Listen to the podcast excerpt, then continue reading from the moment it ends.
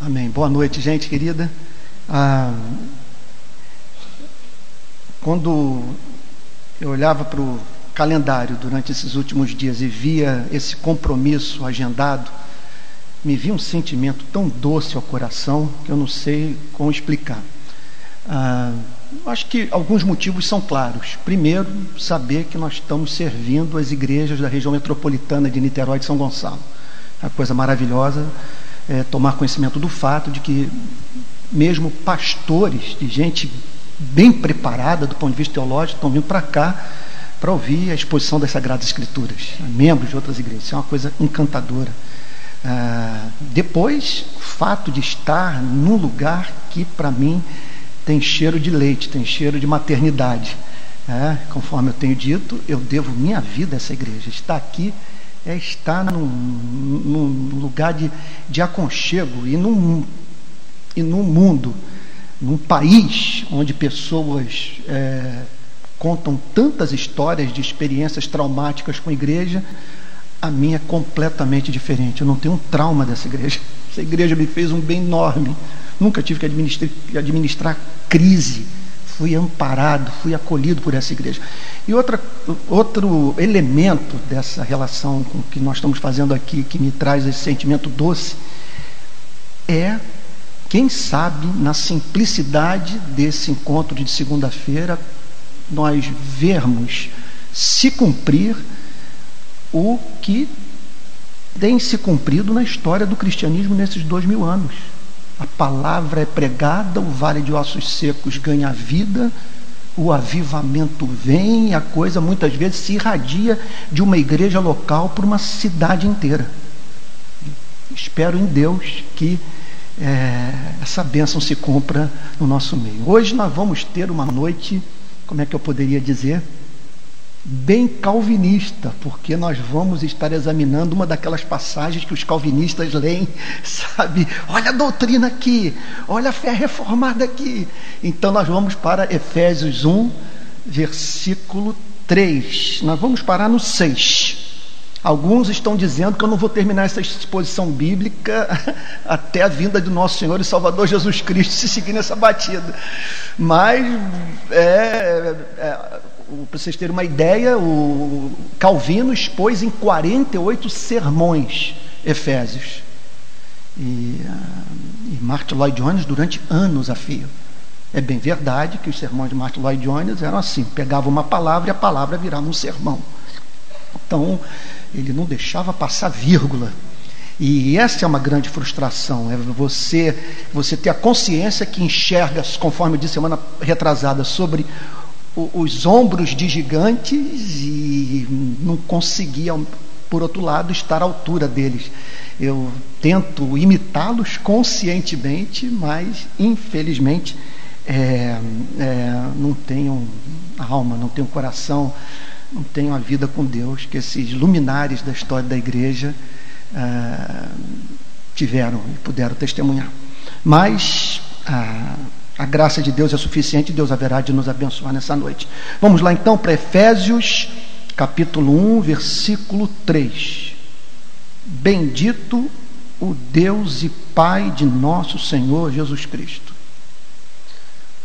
Nesses dias de tanta literatura e pregação de autoajuda, chama-nos atenção, nesses versos do, do capítulo 1 da carta aos Efésios, da maneira mediante a qual o apóstolo Paulo lidava com os problemas emocionais, os problemas psicológicos, a fome e sede de sentido, de significado, a busca por plenitude que é inerente à natureza humana, especialmente a, a, natureza do nascido de novo, que, segundo diz o apóstolo Paulo em Romanos capítulo 1, estão em busca de honra, glória, incorruptibilidade, chama-nos a atenção o método do apóstolo Paulo, que é o de chamar as pessoas para a doutrina, para a teologia, para a compreensão da verdade, a fim de que, a partir do claro entendimento da relação que Deus mantém com o seu povo, essas pessoas pudessem ser curadas na alma. E mais do que isso, mais do que encontrar a felicidade que essas pessoas pudessem se tornar santas, parecidas com Cristo e como consequência dessa manifestação do caráter de Deus em suas vidas, vivendo essa vida de, de, de felicidade para a qual Cristo nos chama. O verso 3 começa com a nota de ações de graças. Alguém já disse que se você quer medir a vida de um crente, você não deve passar a fita métrica em torno da sua cabeça, e sim em torno do seu coração agradecido. Foi John Stott que disse, plagiando Martin Lloyd Jones, que você encontra na igreja alguns cristãos que podem ser considerados girinos espirituais, têm uma cabeça imensa, cheia de teologia, mas um coração vazio, coração carente de amor, de misericórdia e desse elemento de ações de graças. E aqui Paulo está encantado. Bendito o Deus e Pai. Observe que mais uma vez ele faz essa alusão ao que John Stott chama de nome cristão para Deus. Pai, porque nós cristãos, aqui vai mais uma vez a heresia da semana retrasada, nós não nos relacionamos com Deus, nós nos relacionamos com o Pai, que é Deus todo-poderoso, eterno, infinito, onipotente, onisciente, onipresente, mas é alguém com quem nós nos relacionamos tal como o filho se relaciona com o Pai. Bendito Deus e Pai de nosso Senhor Jesus Cristo. Então, esse é um texto trinitário. Aqui ele está prestando culto de ações de graças pelas bênçãos espirituais recebidas a esse Deus que ele chama de Pai de nosso Senhor Jesus Cristo. É uma maravilha nós meditarmos nessa doutrina a partir dos grandes escritos uh, teológicos, especialmente o material produzido por Agostinho, por Santo Agostinho, chamado Agostinho de Hipona, uh, e um homem como Jonathan Edwards. Entre outras coisas, eles dizem o seguinte: que Deus é bem-aventurança eterna em si mesmo. Deus é feliz, porque Ele é tudo o que gostaria de ser e faz tudo o que gostaria de fazer. E parte da felicidade de Deus, declaram esses teólogos, consiste na mútua contemplação da beleza das pessoas da Trindade. Que a felicidade do pai consiste em contemplar a beleza do filho, a felicidade do filho consiste em contemplar a beleza do pai. Agora você imagine essa contemplação da beleza infinita sendo vivida por um ser infinitamente sensível, infinitamente capaz de perceber a beleza, a excelência das coisas. Então, bendito o Deus e Pai de nosso Senhor Jesus Cristo. Aqui nós vemos a mais profunda expressão de ações de graças a partir da compreensão da doutrina. Ele compreende a doutrina e aí cai de joelhos e começa com essa nota de louvor. Eu quase deixei para falar o que eu vou dizer agora no final da mensagem, mas eu fiquei com medo de me esquecer. E aqui vou plagiar deliberadamente Jonathan Edwards. A partir do verso 3, o apóstolo Paulo apresenta aquilo que poderíamos chamar de fieira de bênçãos. Ou que os calvinistas chamam de ordosalutes, a ordem da salvação. As diversas etapas mediante as quais Deus levou a cabo o plano de salvar a sua igreja.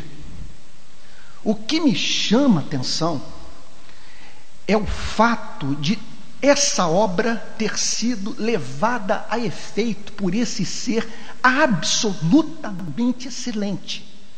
Ele agora vai falar sobre a eleição da igreja, o processo de santificação, a graça salvadora, a fixação dos afetos de Deus na vida do seu povo. Mas o que encanta é nós pararmos para pensar na origem de todas essas bênçãos tudo emana do Deus e Pai de nosso Senhor Jesus Cristo. Pare para pensar na excelência desse ser. Autoexistente.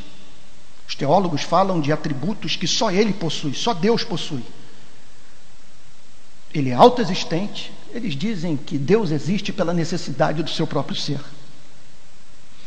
Que se algo existe, algo tem existido por toda a eternidade, porque o nada nada cria. Então eles dizem Deus é autoexistente.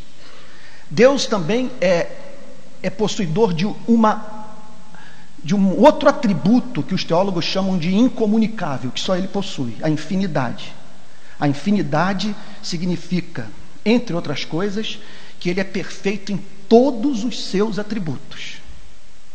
Em conexão a isso, os teólogos dizem que além de além de autoexistente, além de infinito, ele é imutável. Tem uma declaração bonita de um dos teólogos aí que eu li há pouco tempo, há pouco tempo que diz o seguinte: o tempo não põe rugas na face de Deus. Ele é imutável. E por fim, por ele ser infinito, autoexistente, imutável, ele é único. Agora, você pense nesses atributos extraordinários que nos colocam, quer dizer, diante de um ser que nos faz perder o fôlego, todos reunidos neste ser a quem Jesus Cristo nos ensinou a chamar de Pai.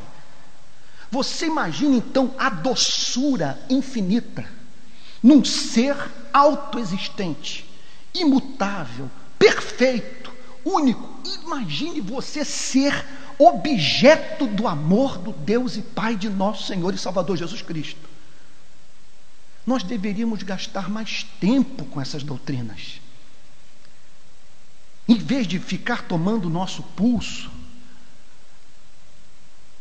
numa introspecção mórbida, nós deveríamos parar para pensar nesse amor e no motivo da nossa salvação, por que estamos aqui?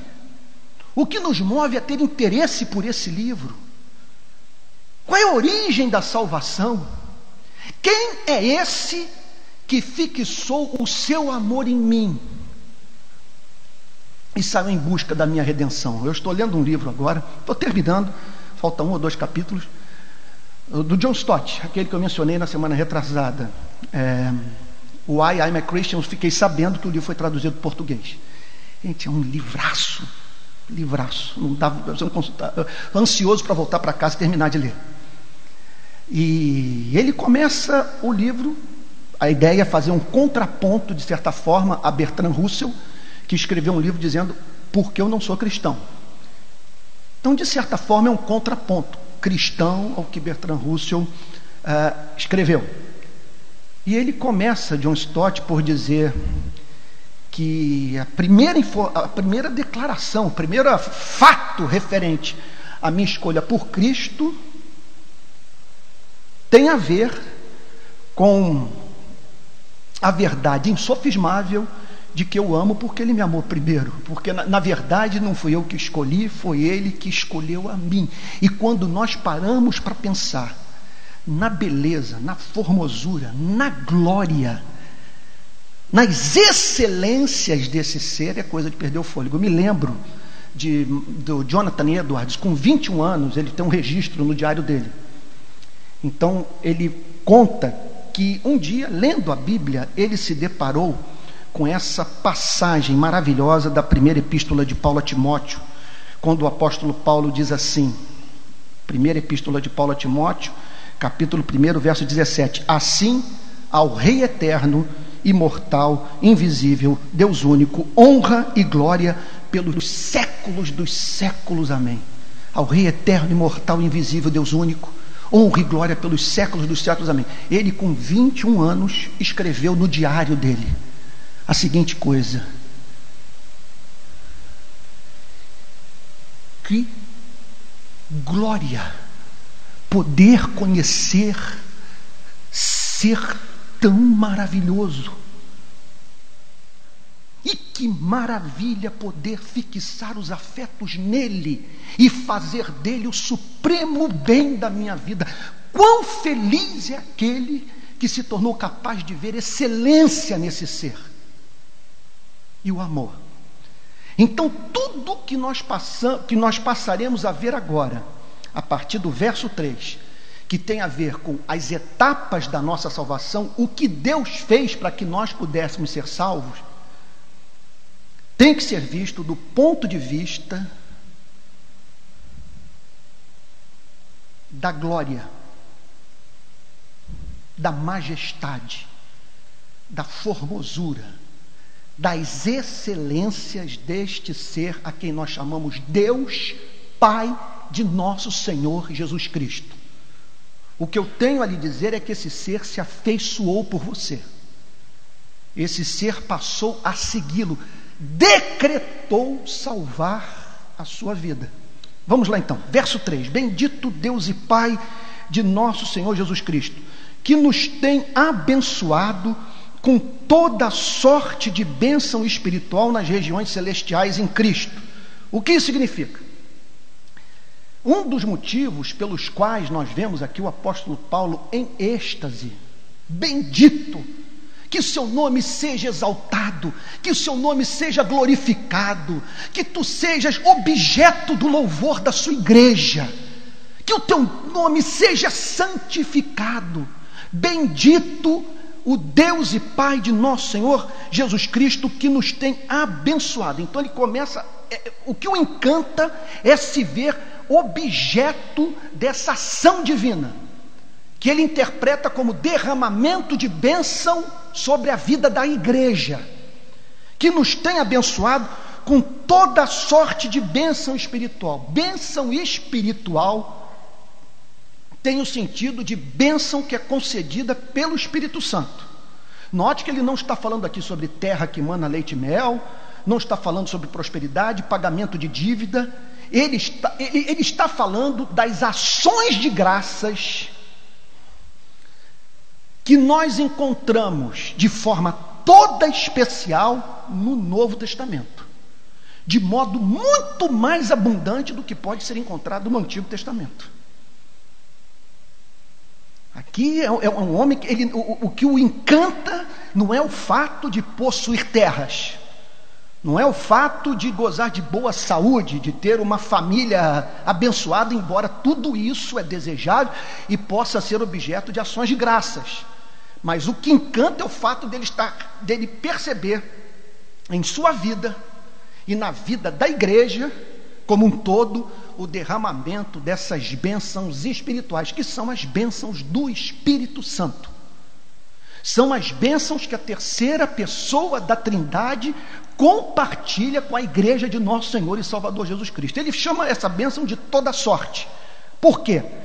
São bênçãos as mais diferentes, que suprem perfeitamente todas as nossas necessidades espirituais. Bênçãos de toda sorte,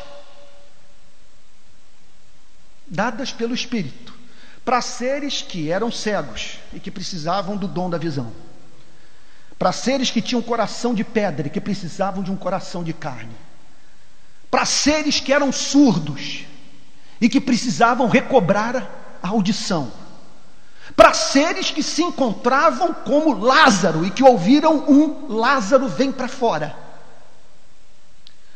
Para seres que depois de terem recebido esta vida, em razão de viverem no mundo, conforme o pastor Teo acabou de mencionar, no mundo confuso, precisam do dom da perseverança, daquela graça que os sustenta até a entrada na glória. O apóstolo Paulo olhava para a vida do crente, o mais humilde e frágil servo de Deus, e dizia: Deus tem derramado toda sorte de bênção espiritual nas regiões celestiais. Quando ele fala sobre regiões celestiais, está falando sobre aquilo que o apóstolo Paulo também chama de terceiro céu.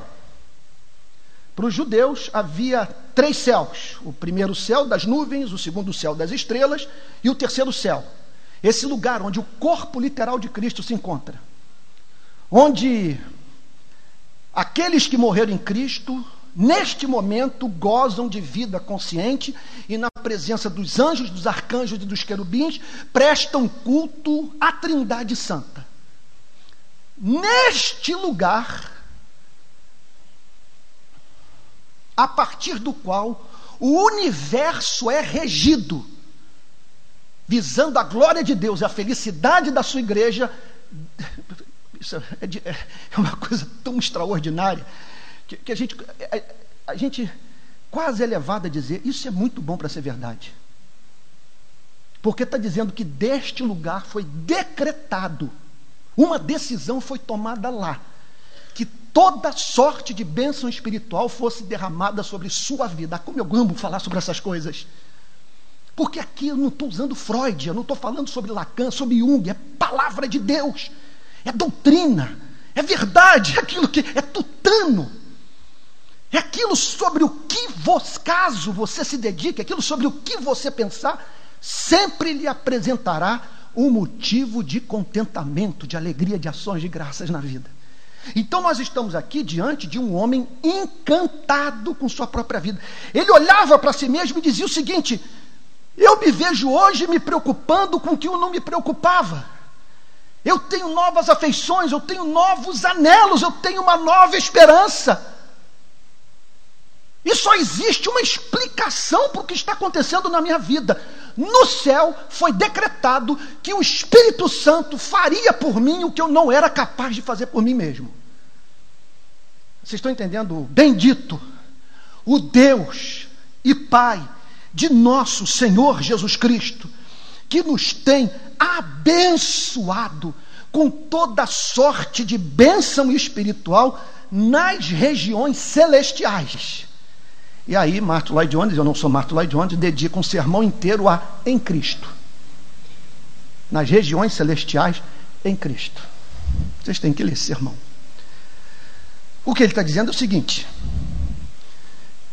que Cristo é o Amém para as promessas do Pai. Que não há bênção que recebamos que não seja por intermédio de Cristo.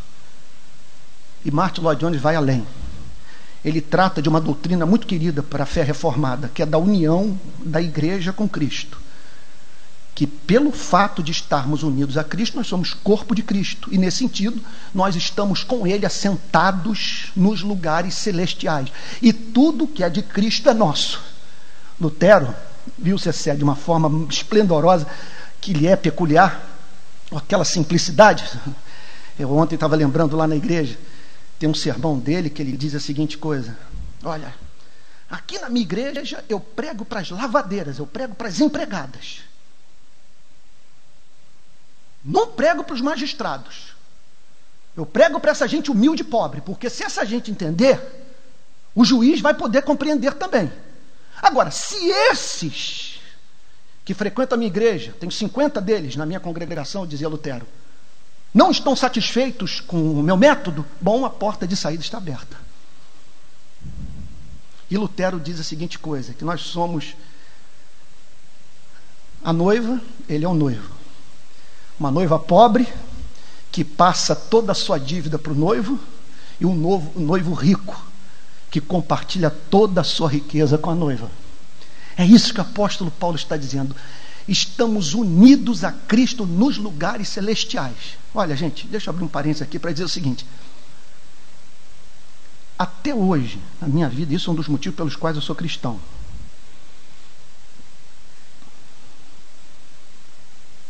Eu nunca me deparei com um testemunho crível de felicidade, exceto nesses relatos que nós encontramos no Novo Testamento. Quando a Bíblia diz, por exemplo, que em Atos dos Apóstolos, que os discípulos transbordavam de alegria, eu leio aquilo e digo o seguinte: eu acredito nessa alegria. É a alegria de um ser racional que pode usar a exaustão o seu cérebro e que, em razão daquilo que encontrou, sempre haverá de ver motivo para as ações de graças, para o louvor, para o cântico, para a alegria. E eu não consigo pensar em felicidade que não tenha como fundamento o capítulo 3 da carta aos Efésios. Porque as bênçãos sobre as quais o apóstolo Paulo fala neste capítulo atendem todas as demandas do espírito humano. É o que nos leva a entender as palavras de Agostinho na introdução da sua Magno Opus, as Confissões. Tu nos fizestes para ti, e o nosso coração não encontra descanso enquanto não descansa em ti. Bendito Deus e Pai de nosso Senhor Jesus Cristo. Deixa eu fazer uma pergunta para você. Existe esta nota de louvor, de ações de graças na sua vida? Há esse elemento de encanto. Posso apresentar um teste para você saber se nasceu de novo, se você é crente? Você pode dizer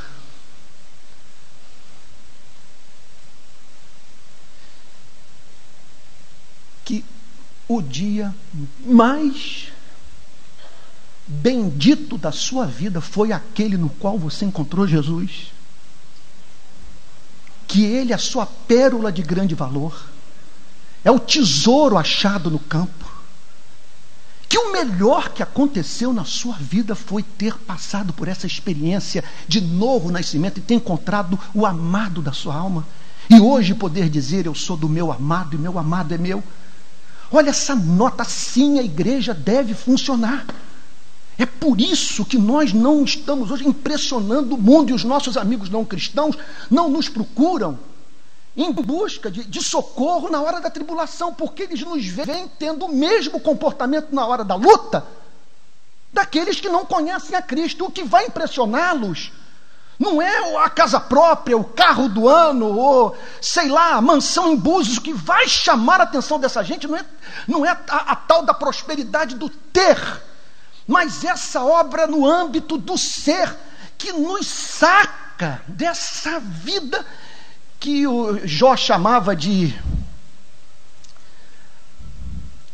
homem nascido da mulher, que vive breve tempo cheio de inquietação, que nasce como a flor e murcha, foge como a sombra e não permanece. Olha que maravilha!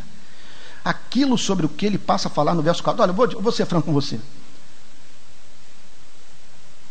nós não somos dignos de ouvir esse poema.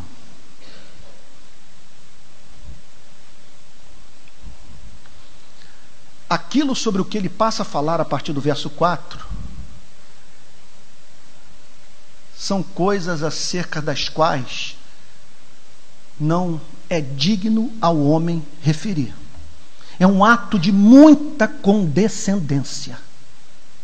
Deus revelar tamanha loucura pela sua igreja. Tamanha paixão. Bendito, repito, o Deus e Pai de nosso Senhor Jesus Cristo, que nos tem abençoado com toda sorte de bênção espiritual nas regiões celestiais em Cristo. E aí, a bomba atômica. Assim como nos escolheu nele antes da fundação do mundo antes da criação do tempo e do espaço. Na eternidade, antes da formação do primeiro átomo, você já existia na mente de Deus.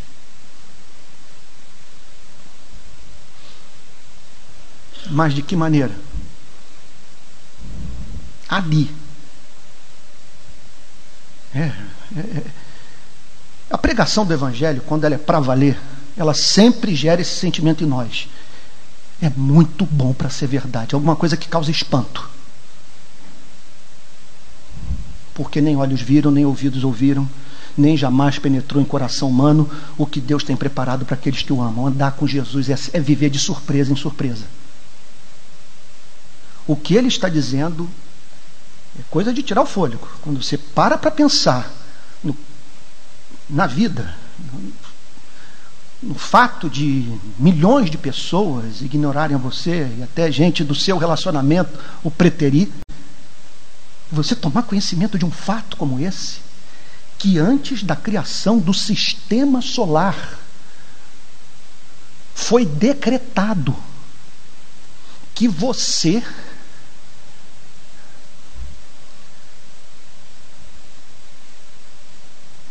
ganharia vida haveria de existir, mas para participar eternamente da festa de amor da Santíssima Trindade. Assim como nos escolheu nele antes da fundação do mundo. Agora nós entendemos o porquê desse bendito, o Deus e Pai de nosso Senhor Jesus Cristo, porque o apóstolo Paulo se via como ele, não apenas ele, mas os membros da igreja de Éfeso e os membros da igreja de Cristo, da igreja triunfante, da igreja militante, como objetos deste amor eterno. Nos escolheu antes da fundação do mundo.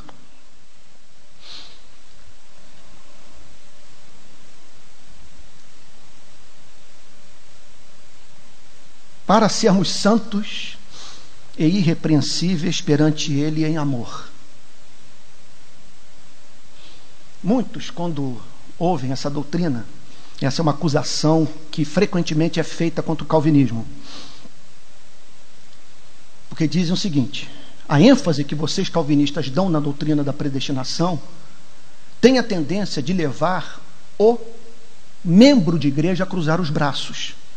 Já que eu estou salvo, minha redenção foi decretada na eternidade, se ela foi decretada na eternidade, eu não posso vir a perdê-la. Então, não importa a forma como eu venha viver, no final das contas eu vou entrar no reino dos céus. Acontece que essa, vamos assim chamar de ilação inconsistente, não passa pelo crivo da doutrina quando ela é entendida na sua plenitude. Porque o que o apóstolo Paulo afirma é que nós fomos eleitos para sermos santos, assim como nos escolheu nele antes da fundação do mundo para sermos santos. Então, observe o que, que ele está dizendo: que na eternidade é de tirar o fôlego. Essas coisas me emocionam muito. Na eternidade foi decretado que você participaria da beleza de Deus. Ser santo é ser belo. Ser santo é ser objeto do amor complacente de Deus. Ser santo é Deus olhar para você e dizer: Eu me vejo em você. Você tem o meu DNA. É você ser partícipe da formosura do Criador. Ser santo é amar. Ainda agora, eu lia John Stott e, e ele dizendo o seguinte: as pessoas parece que não entenderam bem o sentido de amarás o teu próximo como a ti mesmo. Quando a Bíblia fala sobre o mandamento de amor, ela, é, é, ela, está falando apenas sobre duas coisas. Não há um terceiro mandamento para amar. Apenas dois: amar a Deus e amar ao próximo. Não há uma passagem bíblica que diga para o homem amar a si mesmo. Porque Jesus pressupõe que nós já somos loucos de amor por nós mesmos. E esse é o nosso problema. E eu tenho que concordar com o John Stott. Ele, e ele está dizendo que essa, essa é a real redescoberta da nossa verdadeira identidade. Quem nós somos, aquilo que alguns chamam de o nosso verdadeiro eu. É quando você se esquece de si mesmo e se dedica em amor à viabilização da vida do seu semelhante. Olha, isso é bonita beça e foi decretado que você haveria de viver assim. E aí então, nós nos deparamos nessa hora com a violência do amor. Porque isso aqui tudo é muito perigoso. Alguém já disse que. C.S. Luz, que ele diz que, na verdade, quando nós pedimos para que Deus nos ame, no fundo, no fundo, nós estamos pedindo para que Deus evite problemas nas nossas vidas. Quando o texto diz que nós fomos escolhidos para ser santos, o texto está dizendo o seguinte: que não tem jeito. Essa maré, essa corrente, esse Amazonas do amor vai levá-lo na direção da santidade. E se você resistir, você vai ser quebrado. Você pode cair de cama. Pessoas podem se levantar para perseguir você. Deus tem seus métodos. Porque esse amor tem como objetivo você se tornar parecido com Jesus Cristo. Você foi eleito para a santidade. O que significa. É, agora você está entendendo o porquê de algumas lutas. Porquê de algumas batalhas? Porque muitas vezes você, comparando a sua vida com a vida do incrédulo, não entende o porquê de estar passando por algumas provas. E eu ouso dizer que é o que a Bíblia ensina. Que se nós estamos sendo disciplinados, é porque esse Deus nos ama como um pai ama um filho. E que ele não dará descanso a si mesmo enquanto não nos vir parecidos com Jesus. E quando resistimos ao mover da eleição, ao propósito maior da predestinação, não tem jeito. Ele fará com que você volte para a casa de Deus a fim de receber o abraço do Pai e Muitas vezes isso implicando que você chegue num ponto em que se pegue comendo com os porcos. O que Paulo está dizendo é o seguinte: é pedreira ser amado por Deus. Vocês me perdoem usar, usar aqui o português da rua. Eleito para ser santo. Não tem alternativa. É eleito para você aprender a amar. Eleito para você ser parecido com Jesus eleito para você reconhecer sua verdadeira identidade, como de um ser que. Essa passagem é linda da vida de Jesus. A Bíblia diz: sabendo quem ele era, de que viera de Deus e que voltava para Deus, se cingiu com uma toalha e lavou os pés dos discípulos. A eleição não vai dar descanso enquanto você não chegar nesse nível. Por isso, de alguns conflitos. Por isso, daquela tristeza que a psicanálise não cura que é a tristeza do espírito, é o espírito deixando de testemunhar com o seu espírito que você é filho de Deus. É aquilo que Davi chama de perda da alegria da salvação no Salmo 51. Os puritanos tinham horror disso.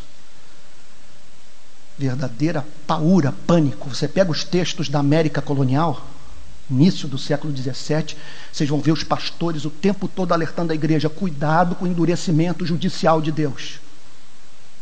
Cuidado para que Deus não se afaste da igreja. No último sermão de Jonathan Edwards, ele faz dois apelos, quando a igreja botou ele para fora. Ficou com 10% dos votos a favor dele. Aí foi trabalhar em Stockbridge, evangelizando os índios. E ali ele pôde escrever as maiores obras de, de, da sua vida. Mas no seu sermão, chamado Farewell Sermon, ele diz a seguinte coisa: Faço dois pedidos a vocês. Vocês são dados à contenda Há uma tendência nessa igreja de um brigar com o outro. E nada mais afasta o Espírito Santo da igreja do que o espírito de contenda. E aí, olha a surpresa do último pedido. Em nome de Jesus, não deixe o arminianismo entrar nos Estados Unidos.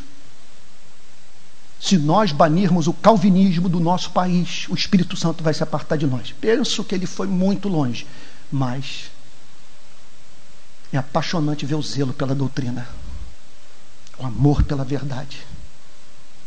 Penso que ele foi longe porque depois a própria história dos Estados Unidos veio corrigi-lo. Porque o primeiro avivamento, os Estados Unidos passaram por dois grandes avivamentos. Um avivamento calvinista, que entre congregacionais e presbiterianos. E o segundo foi arminiano, entre os batistas e os metodistas. Contudo, o Jonathan Edwards sabia que há florezinhas que só nascem no solo calvinista. Ele amava a fé reformada. E ele insistia com a igreja para que a igreja não abrisse mão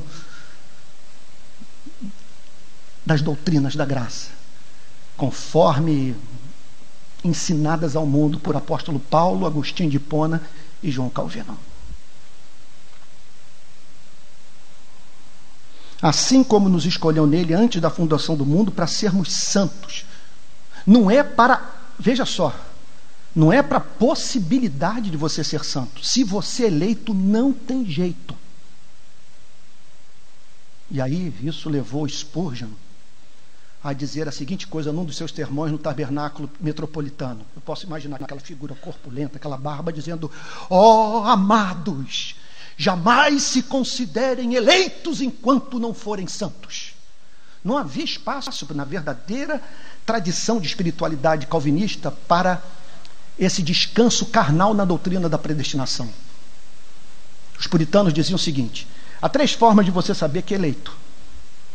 Número um é o silogismo lógico. Eles chamavam de silogismo lógico. Significa o seguinte: a Bíblia diz que todo aquele que crê em Jesus Cristo é salvo. Quem se arrepender e crer é salvo. Então, o crente pode usar esse silogismo lógico, esse raciocínio.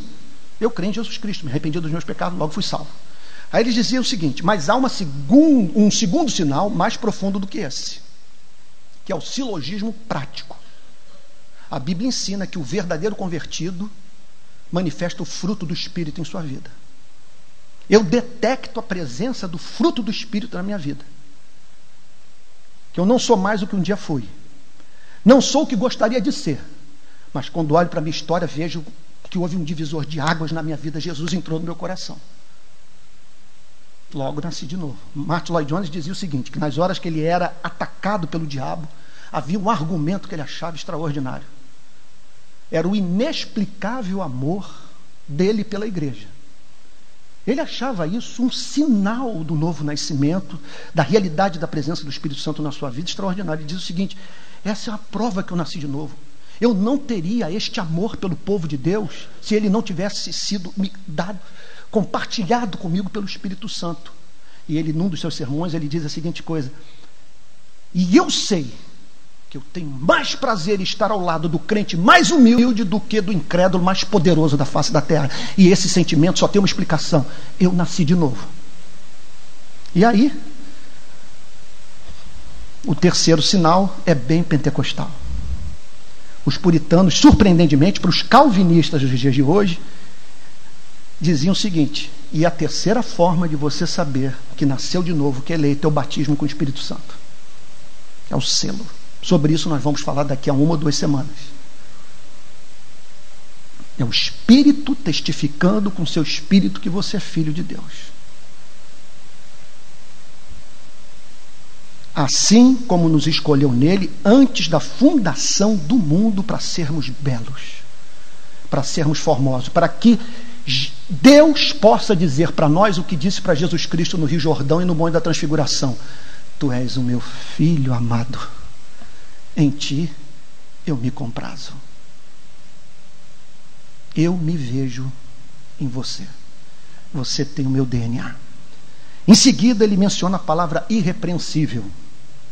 Para Martin Lloyd Jones, significa a expressão externa da santidade.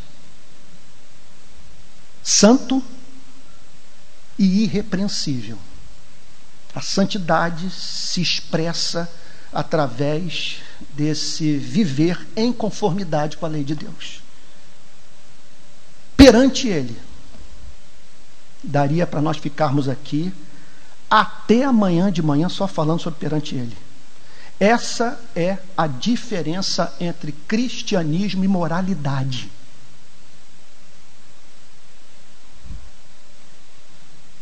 Não é um verniz de bom comportamento que a graça opera nas nossas vidas.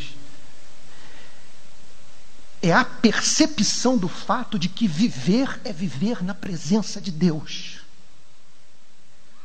Por isso, para sermos santos e irrepreensíveis perante Ele, vivendo essa vida de santificação interna, de expressão concreta dessa mesma santificação e com a profunda consciência de que o copo d'água que nós damos para o discípulo sedento é feito na presença de Deus. Que o que a Betânia fez há duas semanas, de subir esse morro aqui e enfrentar alguns fuzis que estavam aqui na comunidade, é feito na presença de Deus. O que significa o seguinte: que a eleição tem como propósito fazer com que você e eu vivamos para fazer Deus sorrir. É a consciência de que viver é viver na presença desse ser santo, digno de ser amado, o Deus e Pai de nosso Senhor Jesus Cristo. Há uma disputa muito grande sobre onde colocar a palavra amor em Efésios se a vírgula deve vir antes ou deve vir depois? E eu estou aqui, eu, Tupiniquim, torcedor do Botafogo, aí, nascido aqui na Lapa, o que, que eu vou dizer? John Stott dizendo que o amor vem depois. Martin Lloyd Jones dizendo que vem antes. Que nós fomos chamados para viver em santidade, de modo irrepreensível, na presença de Deus, em amor. Tudo isso, essa é a diferença, gente, entre reforma no sistema de educação de um país e avivamento. O avivamento, a ação do evangelho numa sociedade, produz aquilo que nenhuma nenhum sistema de educação é capaz de produzir, que é o elemento de espontaneidade. O próprio Freud reconhecia isso. Quando ele escreveu O Mal-Estar da Civilização.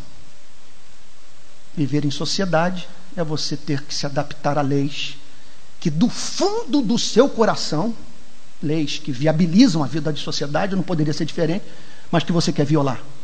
Daí o mal-estar da civilização. Só o Evangelho cria esse elemento de espontaneidade. Sermos santos e repreensíveis perante Ele em amor. Daí que você encontra o Salmo 119. Jonathan Edwards dizia que é a maior expressão do funcionamento da alma do regenerado. Quando você vê o salmista dizendo: Ó, oh, quanto amo a tua lei. É essa espontaneidade gerada pelo Espírito Santo que tem como fundamento a eleição, que no verso 5 é chamada de predestinação. E nos predestinou para Ele. Martin Lloyd Jones, de modo diferente de John Stott, John Stott acredita que são termos intercambiáveis, são sinônimos. Para Martin Lloyd Jones, ele tem um ponto de vista diferente. Ele, ele acredita que a predestinação tem a ver com planejamento. E a eleição, o modo de execução. Ele predestina e salva elegendo, escolhendo.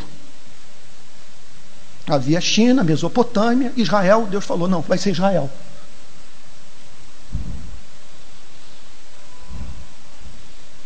Havia muita gente morta nas cercanias de Jerusalém, Betânia.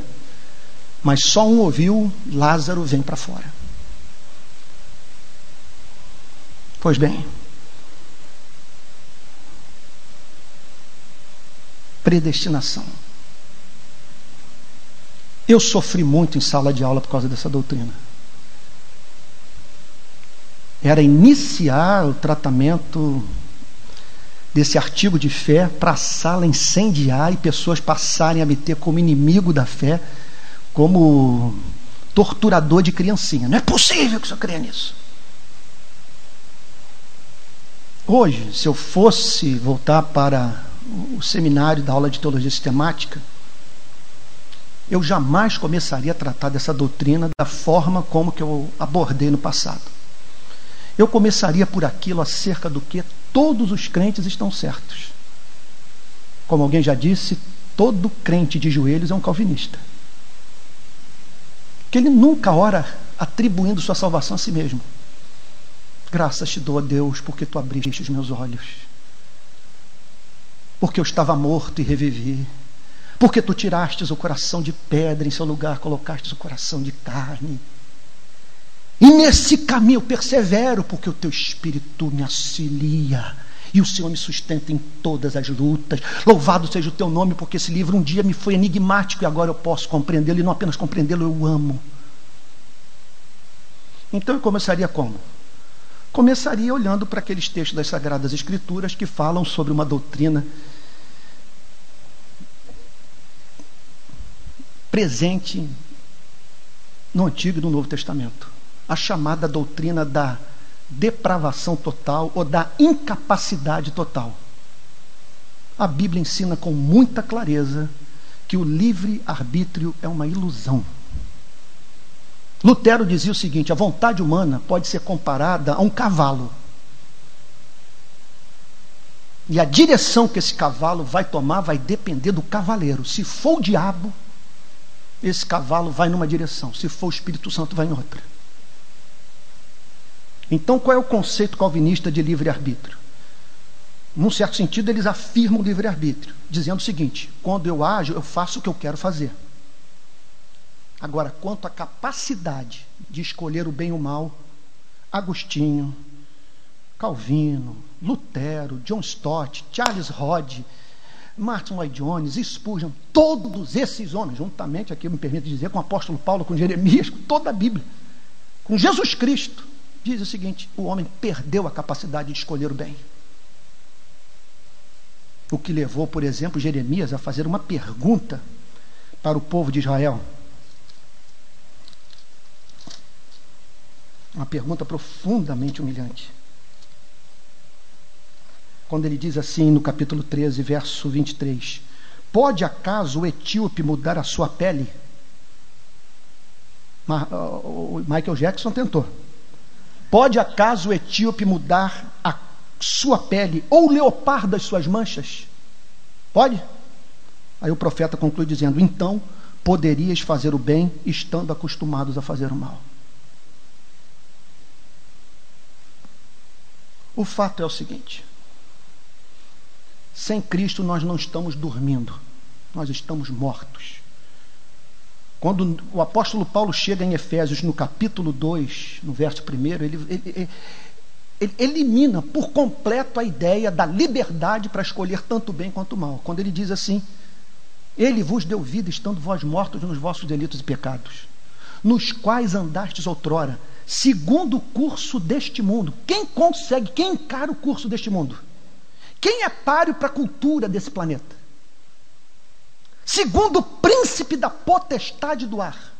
Quem vive vida sem Cristo, de autonomia em relação ao príncipe da potestade do ar? Do espírito que agora atua nos filhos da desobediência. E aí ele diz: entre os quais todos nós andamos outrora, segundo as inclinações da carne. Quem é páreo para a carne? Quem é, usando a linguagem freudiana, quem é, quem é páreo para as pulsões do id? Quem é páreo para essa coisa inconsciente que nos move? Que faz o presidente dos Estados Unidos, Bill Clinton, fazer o que fez dentro da Casa Branca. Essa coisa que nos trai, que nos faz ter comportamentos suicidas entre os quais andamos todos nós outrora, segundo as inclinações da carne, fazendo a vontade da carne e dos pensamentos, e éramos por natureza filhos da ira, como também os demais.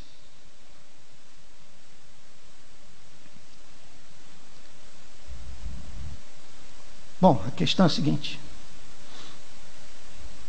milhões de pessoas na região metropolitana do Rio de Janeiro, Niterói, São Gonçalo, São João de Meriti, capital do estado, não tem o mínimo interesse para uma reunião como essa. Para eles, nada pode se considerar mais insuportável do que estudar a Epístola aos Efésios. Aí eu pergunto a vocês: o que nos leva a ter interesse por essas coisas? Por que você saiu de sua casa numa segunda-feira à noite? Quem sabe lutou aí com o trânsito, batalhou para chegar na hora. O que faz com que você venha para esse lugar no, no, anelo de conhecer o seu Deus e de o amar e de o servir e ter um, um, um vislumbre da sua beleza e finalmente experimentar por ele um amor que você nunca teve. Só existe uma explicação. Nos escolheu antes da fundação do mundo. Tá, um fato acachapante é que a minha vida não está sob o meu controle. Eu me lembro que por volta de 1974 houve um surto de meningite no Brasil. Eu estudava num colégio e ali, ali havia um rapaz da minha idade, que até diziam que ele era muito parecido comigo. O nome dele era Edgar. Edgar fez uma meningite e morreu. Por que Edgar morreu e eu não? Me lembro de um assalto que eu vivi na, na, na, na Via Dutra, antes de eu me converter, que eu desafiei o bandido. Ele com uma arma na mão, eu disse, cara, o que, que eu fiz com você para você me, me ameaçar? E inexplicavelmente ele não me matou. Peço que você me explique os livramentos que você vivenciou, as pessoas que botou em seu caminho. Como explicar isso? Um dia esse livro era um mistério para você. E de repente você se pega não apenas o compreendendo, mas o amando. Você pode atribuir a preservação da sua vida biológica e o milagre do novo nascimento a si mesmo nos predestinou para Ele. Tudo aqui é superlativo. E eu estou aqui olhando para o relógio. A vontade de parar aqui, porque fala ampassando sobre para adoção de filhos. Ele nos predestinou para sermos santos e para sermos amados. Para adoção de filhos. Finalmente nós somos curados da neurose das neuroses. Aquela sensação que nós vivemos no universo em que nós estamos do lado de fora da festa, olhando para o que acontece do lado de dentro, querendo entrar sem poder. O que o apóstolo Paulo está dizendo, que o levou a, a, falar, bendito Deus e Pai de nosso Senhor Jesus Cristo, é que ele se, passou a se sentir num ponto de sua vida dentro da festa, porque eu fui predestinado para ser filho, fui predestinado para ser amado, fui predestinado para fazer parte da festa de amor da Trindade. Fui predestinado para que ele pudesse dizer para mim, repito, o que disse para o seu filho: Tu és meu filho amado em quem eu me comprazo.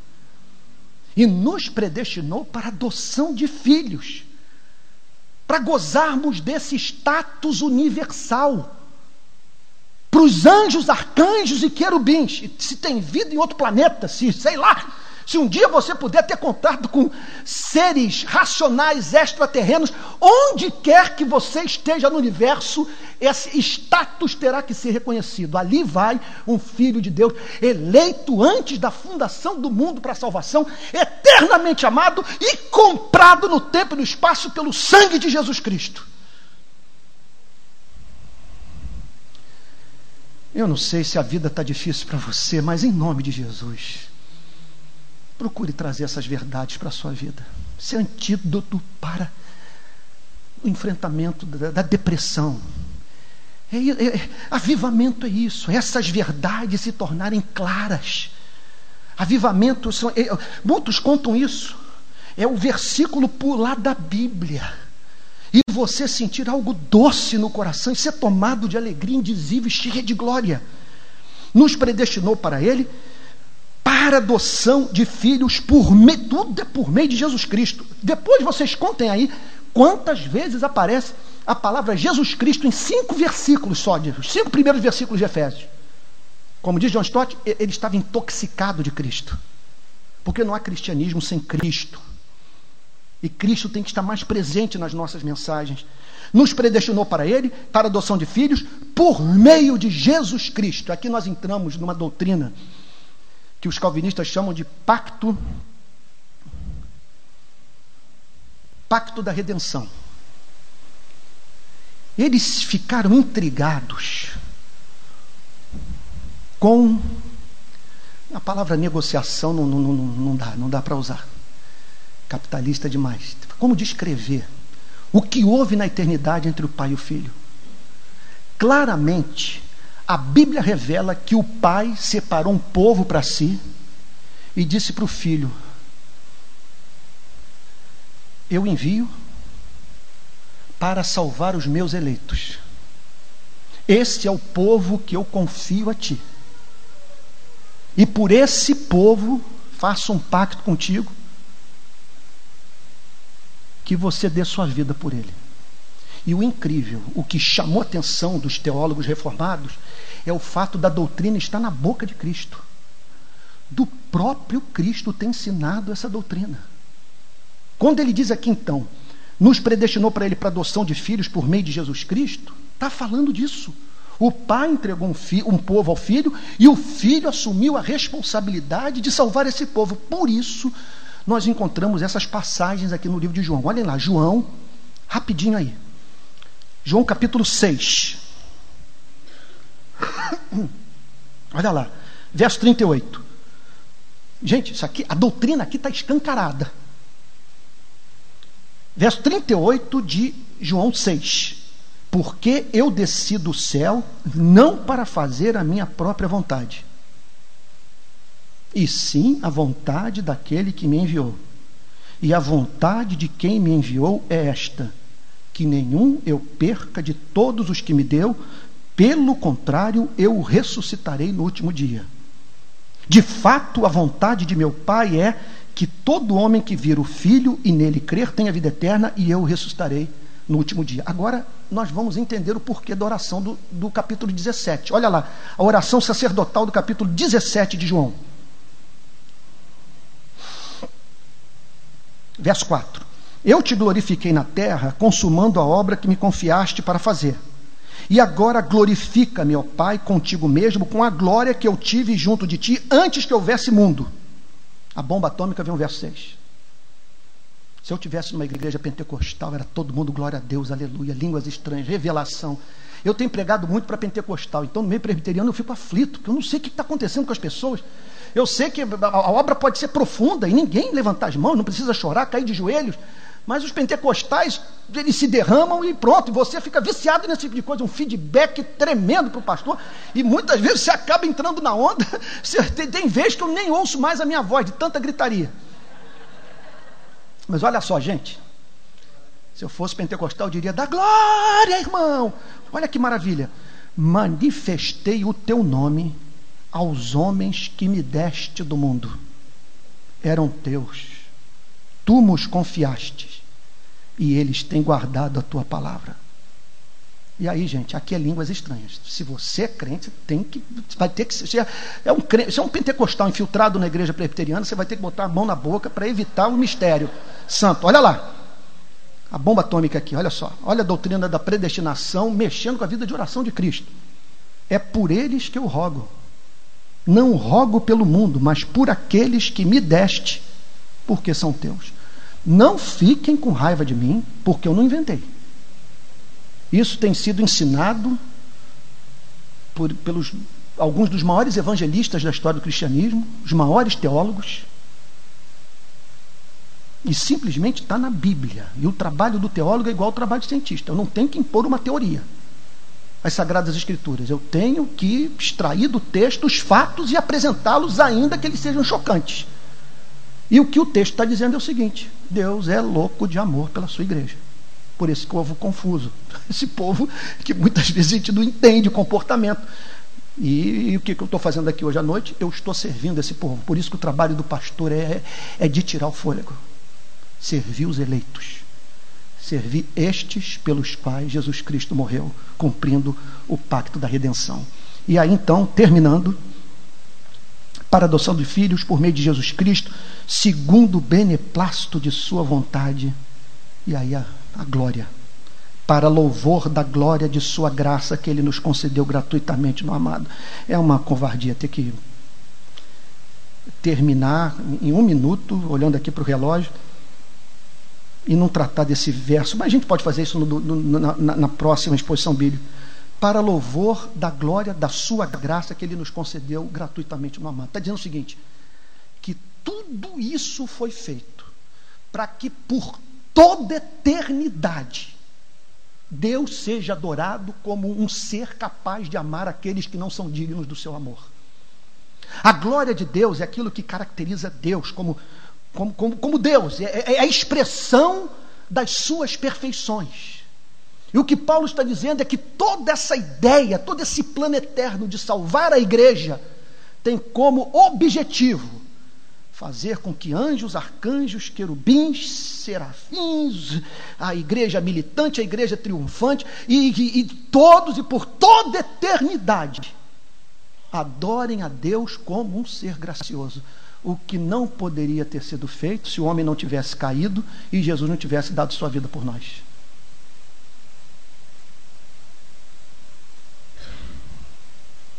Onde está Deus no terremoto do Nepal? Bom, poderíamos perguntar também por que, que os nossos ancestrais romperam com o pacto? Por que os nossos pais, Adão e Eva, não cumpriram o pacto das obras? Imagina você ali vendo a cena, cardos e abrolhos se manifestando, as rugas aparecendo nos nossos pais, a vida se tornando curta, e o homem, no minuto seguinte à queda, tendo que trabalhar duro para comer do pão. Mas se o seu Deus é um super anjo e não Deus soberano, que rege todas as coisas para a glória do seu nome, você vai entrar em crise existencial. Se você crê nesse Deus cujos caminhos não são os nossos caminhos, você se abrirá para a possibilidade de um dia vir a descobrir que se não fosse esta rebelião, o Filho de Deus não teria vindo.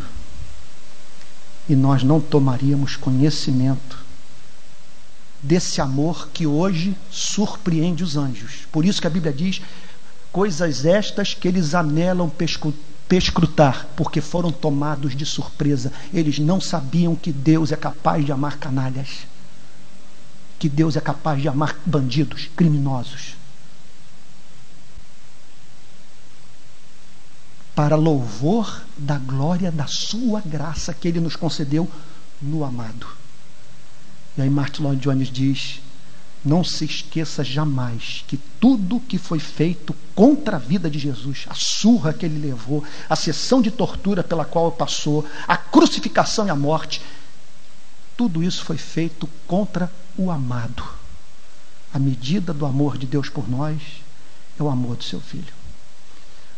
Vou dar uma de maluco aqui. Se isso não traz alegria para o seu coração, o ministério da Igreja Betânia cessou na sua vida. Nós não temos mais o que falar para você.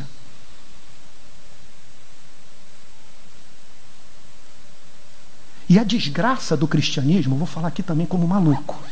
A desgraça do cristianismo é o seguinte: eu tenho contato com esse texto.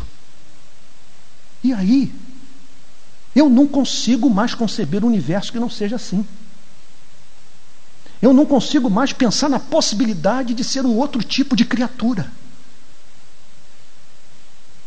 Porque a partir do momento que eu tomo consciência desses fatos, eu perco fôlego. Eu sou tomado de espanto, de perplexidade, adotado. Eu não sou um sortudo, eu sou amado. Fui separado, separado para ser bonito, para ser santo, para ser formoso, ser deleite do coração de Deus, e não apenas isso, ser adotado na sua família. E a história da minha vida virá música na eternidade. O, o Deus Todo-Poderoso ser adorado pela revelação do seu amor gracioso na vida de um pecador como eu. Gente, esse é o cristianismo para o qual Deus nos chama a viver. E nunca se esqueça: tudo isso foi pregado para uma igreja de escravos, de gente simples. O que nos leva então à compreensão do fato de que não há cristianismo sem catequese, conforme dizia Calvino. Não há cristianismo sem ensino da doutrina. E o que nos cabe é conhecer a doutrina e aplicar a doutrina nas nossas vidas, até que cheguemos ao ponto de dizer: Bendito o Deus e Pai de nosso Senhor Jesus Cristo. Amém. Amém. Li num estudo que a palavra é, adotado, filho, é, essa palavra significa literalmente filiação e não adoção. O tratamento que os pregadores calvinistas dão para essa passagem, não dá para falar você fazer tudo, falar tudo no sermão. Então, quando vem as perguntas, né, também ajuda isso. Você se lembra do que estudou. Eles dizem a seguinte coisa: que quando nós adotamos uma criança, Essa criança pode ser tão amada por nós quanto nós amamos um filho biológico. Mas nós não temos condição de tornar essa criança possuidora do nosso DNA. A adoção de Deus é completamente diferente. Ele põe o seu DNA em nós porque ele nos cela com o Espírito Santo. Então, somos biologicamente filhos de Deus. Pois não. É, você é, pôs a referência a respeito do, do calvinismo e do arminianismo. Bom, eu sei muito bem que Calvini, é, Jean Calvino enfatizava muito a respeito da, da predestinação, que põe em xeque contra o arminianismo, mas aqui eles é, já, já havia essa discussão por causa da. É, desse, é, quando falavam que a, a predestinação corre ao propósito das nossas vidas que Deus nos deu antes de nascer, ou por achar que, que a a predestinação é algo que, que nos deixa mais. Acho que podemos fazer tudo que podemos fazer é, com ou sem a vontade de Deus. Não, nós acabamos de ver que a predestinação ela, ela, vai, ela, ela garante não apenas o livramento da punição do pecado, ela nos livra do pecado também, porque nós fomos predestinados para ser santos. O calvinismo, tem, o calvinismo é muito mais do que a predestinação infinitamente mais do que a predestinação. Nós estamos falando de um modelo de, de vida, de espiritualidade, de algo que forjou a cultura ocidental. Da Max Weber para falar da relação do cristianismo com a prosperidade do, dos países do norte da Europa.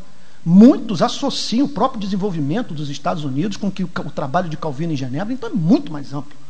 Contudo, há cinco doutrinas que são é, de característica calvinista, que distinguem o calvinismo das demais teologias, dos demais sistemas teológicos. Cinco doutrinas: depravação total, a perda do livre-arbítrio com a queda, o homem se tornando escravo do mundo, da carne e do diabo, de, precisando de novo nascimento desesperadamente, ser regenerado, um, de ouvir um Lázaro bem para fora. Ah, ah, outra doutrina, a eleição incondicional. Porque os arminianos ensinam a doutrina da eleição também. Você vai encontrar, porque a palavra está na Bíblia, predestinação, eleição. A confusão não é se a doutrina existe ou não. Entendam isso. Todo mundo tem que ensinar essa doutrina, porque ela está na Bíblia. A discussão é em torno da base da predestinação. Os arminianos dizem que nós somos predestinados com base na capacidade de Deus prever o futuro. Ele prevê que algumas pessoas vão crer e aí as predestina. Enquanto que o calvinismo diz: não, essa eleição não tem condição. Ela, tem, ela está estribada na vontade soberana de Deus. Então, essa é a segunda característica. A terceira, essa aqui também é complicada das pessoas digerirem. Mas eu vejo na Bíblia. Ah, que é a expiação limitada. Cristo não morreu pela humanidade como morreu pela igreja. Por isso que a salvação da igreja é absolutamente segura. É por isso que você encontra na Bíblia uma passagem como o apóstolo Paulo se, despedindo dos presbíteros da igreja de Éfeso. E aí, então, ele, ele diz a seguinte coisa: ah, Atendei por vós e por todo o rebanho sobre o qual o Espírito Santo vos constituiu bispos, para pastoreardes a igreja de Deus, a qual ele comprou com seu próprio sangue. Atos dos Apóstolos, capítulo 20, verso 28. Então, essa é uma ter terceira doutrina. Quarta doutrina, então já falei, depravação total. A segunda doutrina, ah, eleição incondicional. A terceira doutrina, expiação limitada. Ah, a quarta doutrina, graça irresistível. Quando Deus decide salvar, não tem como o homem resistir, vamos assim dizer, à sedução divina. Mas ninguém entra no reino dos céus puxado pelas orelhas. É um convencimento do Espírito que faz com que você, livremente, a partir desse contato com a beleza de Deus, a compreensão do Evangelho, se converta, que é um voltar-se para Deus em arrependimento e fé. Ah, e, por fim, como corolário disso tudo, é uma cadeia. Se uma, nenhuma doutrina pode falhar. Se uma for refutada, você destrói tudo. Como consequência disso tudo, a doutrina final é a perseverança dos santos. Uma vez salvo, salvo para sempre. Aí o meu filho, outro dia, meu filho Pedro, que está aqui, falou que estava discutindo com alguém lá na minha igreja. Na minha igreja tem uns arminianos infiltrados. Aí, aí ele falou, papai, eu, o rapaz lá pegou Hebreus capítulo 6, que fala daqueles que provaram dos dons celestiais e que se afastaram. E nunca me ocorreu isso na minha cabeça, mas eu estava na cozinha, aí a revelação veio. Isso me faz lembrar um amigo meu, estava contando sobre a história da construção do farol velho de Arral do Cabo. Meu concunhado. Como que o farol velho de Carral do Cabo foi construído? Meia hora de explicação. Ele começou em Portugal com a construção das caravelas, as pedras cortadas simetricamente, postas no navio, servindo de lastro. Descreveu a vinda dos portugueses, como que eles chegaram na Ilha do Farol, lá, aquela mesmo que a gente foi, Josué, no passado, e como que eles desembarcaram ali, subiram aquela montanha, construíram o farol. Aí eu, com mínimo conhecimento de história e tal, eu falei para ele, Fabiano, querido, qual é a sua fonte? Ah, então, ah, nunca mais vou me esquecer. Foi uma linguagem bem assim, meio espírita, o um negócio que ele fez. Ah, não, isso me ocorreu agora. Eu me lembro até hoje do movimento da mão. A mão subindo, isso me ocorreu agora. Falei, Fabiano, você está esse tempo todo me contando uma coisa para a qual não tem fundamento, você nunca leu nada sobre isso. Não, não, eu estou pensando, eu acho que foi assim. Né? Mas, por que, que eu estou dizendo isso mesmo? Como, por que, que eu derivei para esse assunto? Hebreus 6, aí me ocorreu, me ocorreu o seguinte, meu filho querido, Hebreus 6 é um membro de igreja para cuja vida não foi feita a seguinte oração: E eu roguei por ti para que a tua fé não desfalecesse. Simão, Simão, eis que Satanás vos reclamou para vos peneirar. Eu roguei por ti para que a tua fé não desfalecesse. Não me pergunte por que Jesus não orou por Judas orou por Pedro. E é impossível o pai não ouvir a oração do filho. Isso eu aprendi com o reverendo Antônio Elias. Falou, meu filho, é impossível o pai não ouvir a oração de Jesus. Pedro passou pela moenda, o inimigo o levou àquele gesto humilhante, negar o seu Salvador três vezes, mas a oração sustentava. Eu roguei por ti, porque eu me apaixonei por você, porque você faz parte desse povo que eu assumi a incumbência de salvar e as minhas ovelhas ninguém vai arrebatar das minhas mãos. O amor que Deus tem por você é antigo. Não vai dar glória, não, não vai, não vai ter línguas estranhas, gente. Revelação, pelo amor de Deus, gente. O amor que Deus tem por você é antigo.